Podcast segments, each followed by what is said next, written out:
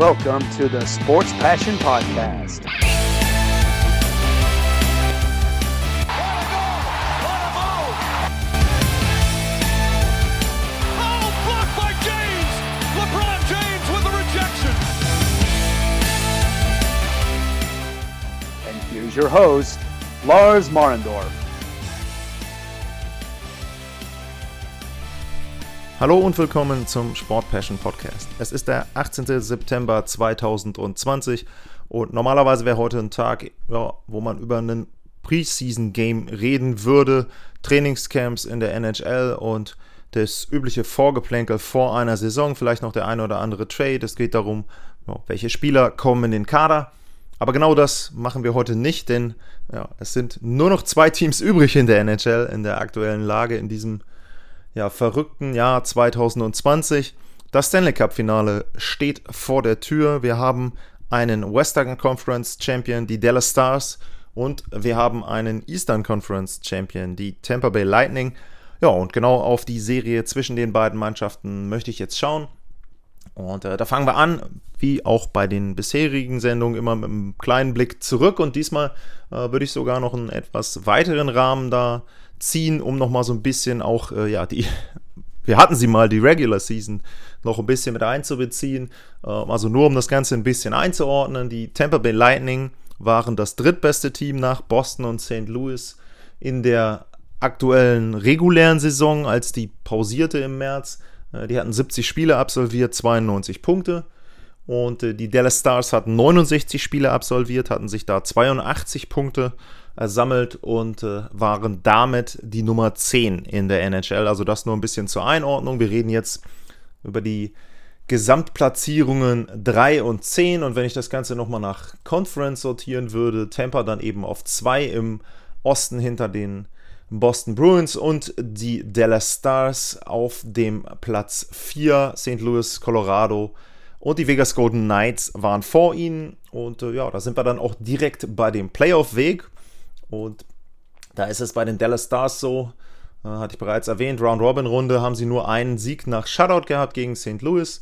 Ähm, dann die erste Runde 1-2 zurückgelegen gegen Calgary, das Ding gewonnen in sechs Spielen, gegen Colorado 3-1 geführt, dann sieben Spiele benötigt, inklusive Overtime in Spiel 7 und erstaunlich leicht dann gegen die Vegas Golden Knights gewonnen.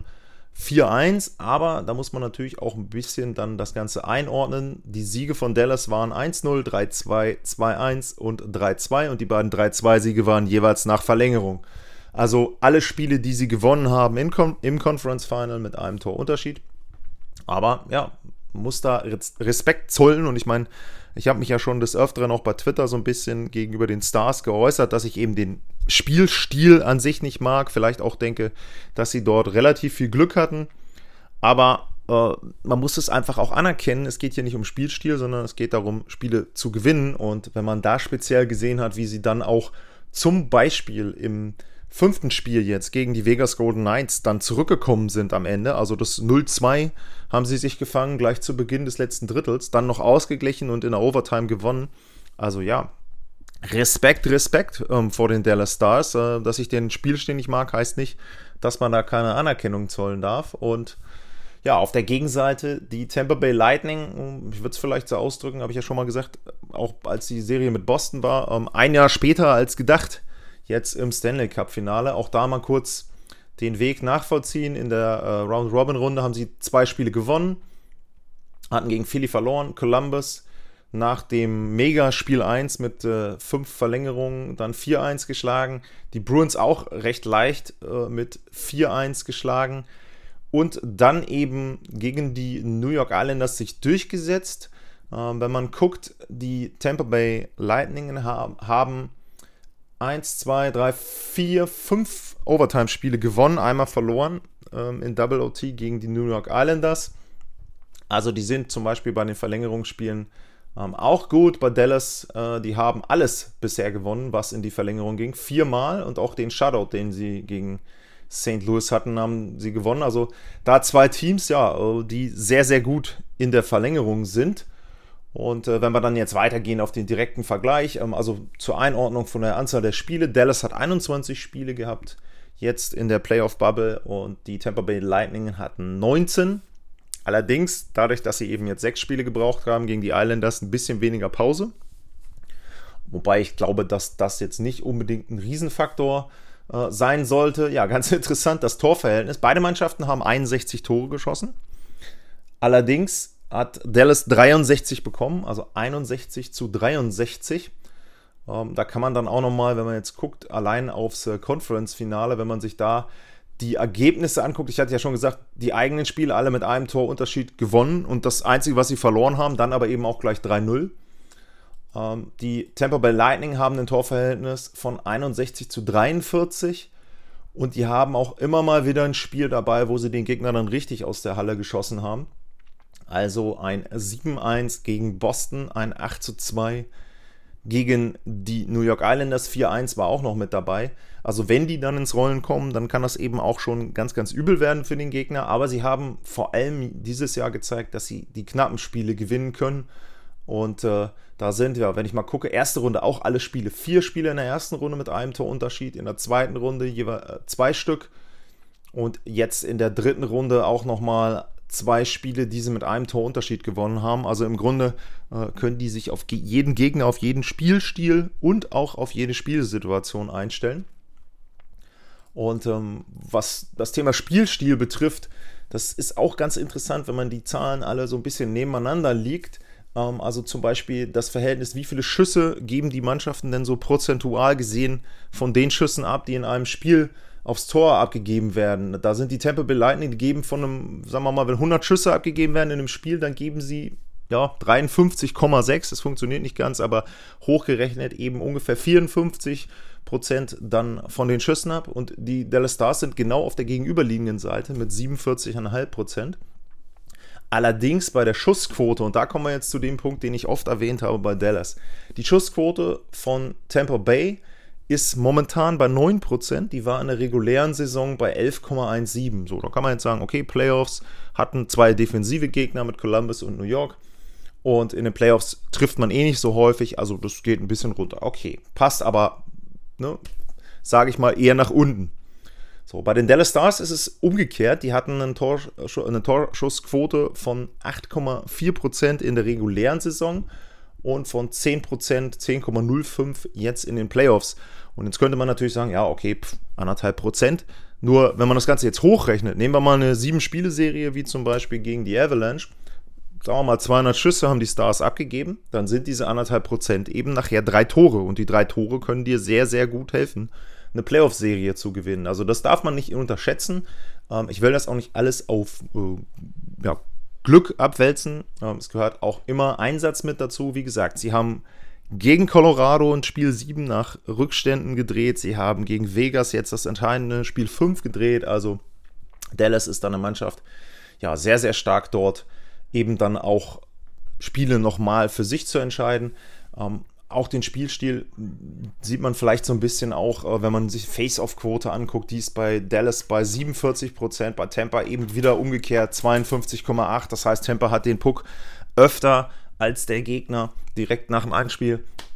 Ähm, die Scoring Chances, also die, die wirklichen Großchancen, auch da Tampa 55%, Dallas knapp unter 50% 48,47.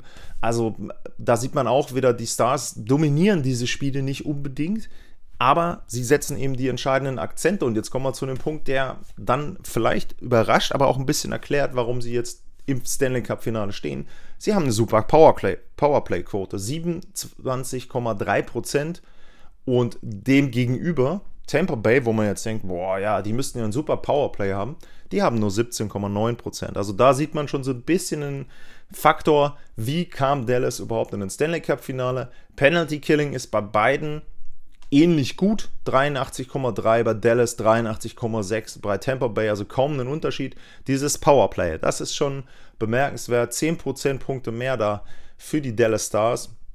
Und da muss man eben jetzt gucken, ob sich das dann auch ja, in der Finalserie so weiter durchzieht. Und wenn man dann eben guckt, ein bisschen auf die ja, individuellen Werte, was, was ich ganz interessant finde, ist für mich, sind es mit zwei Verteidiger äh, oder jeweils ein Verteidiger bei den beiden Mannschaften, die sehr, sehr stark mit dominieren. Äh, Miro Heiskanen für mich bei Dallas Ähm, neben Kudobin der Nummer 1 Kandidat auf die Conn Smythe.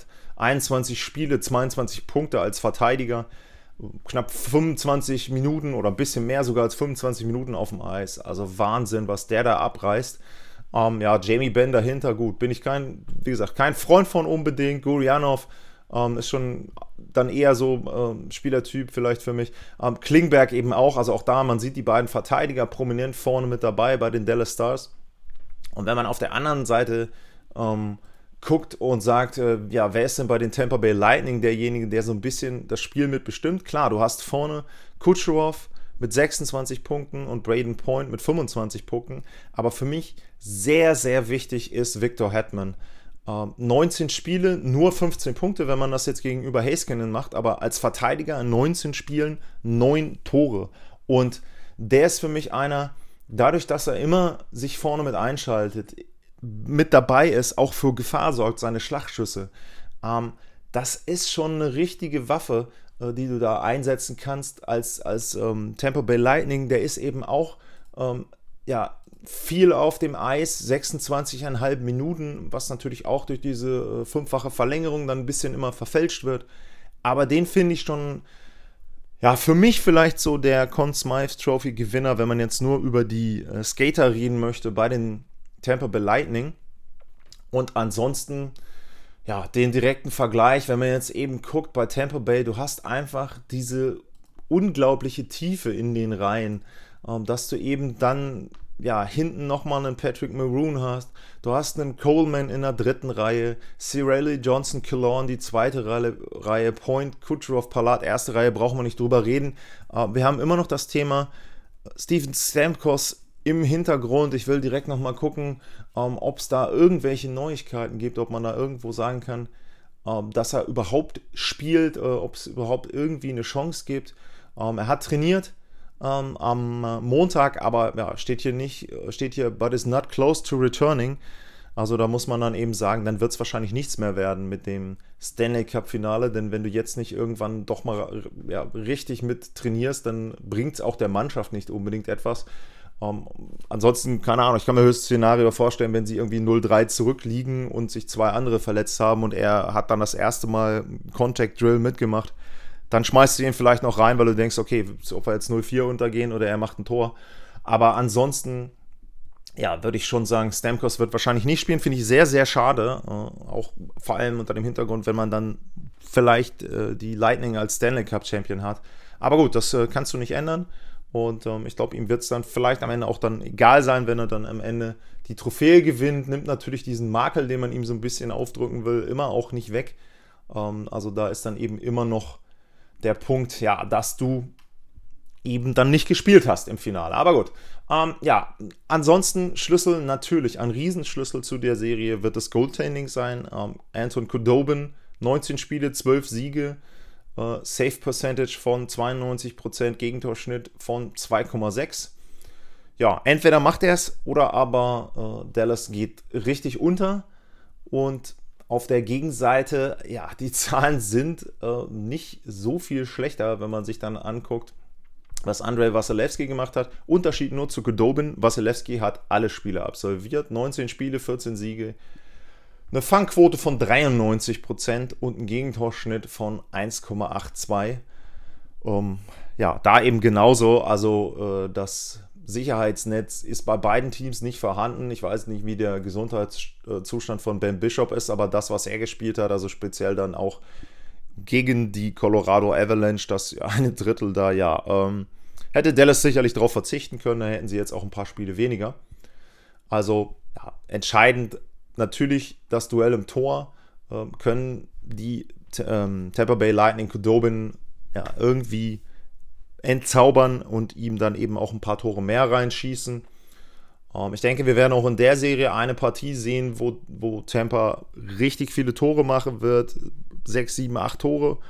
Aber das wird nicht entscheidend sein, sondern es kommt eben darauf an, kann es Dallas gelingen, mit ihrem Stil sich vier Spiele zu erarbeiten. Da bin ich der Meinung, das wird nicht klappen. Ähm, das habe ich jetzt in jeder Serie, ich weiß gar nicht, ob ich das gegen Calgary auch gesagt habe, aber habe aber gegen die Avalanche und gegen die äh, Vegas Golden Knights habe ich das gesagt. Ähm, nur Tampa ist für mich nochmal eine Nummer oben drüber. Tampa war mein Stanley Cup-Pick vor den Playoffs und dementsprechend bleibe ich auch mit dabei. Und ich denke, dass sich die Lightning durchsetzen werden. Ich will jetzt nicht wieder vollkommen Discredit gegenüber den Stars geben. Ich sage auch hier sechs Spiele, weil ich glaube, dass Dallas einfach gelernt hat, Spiele zu gewinnen, wie auch immer das dann aussieht.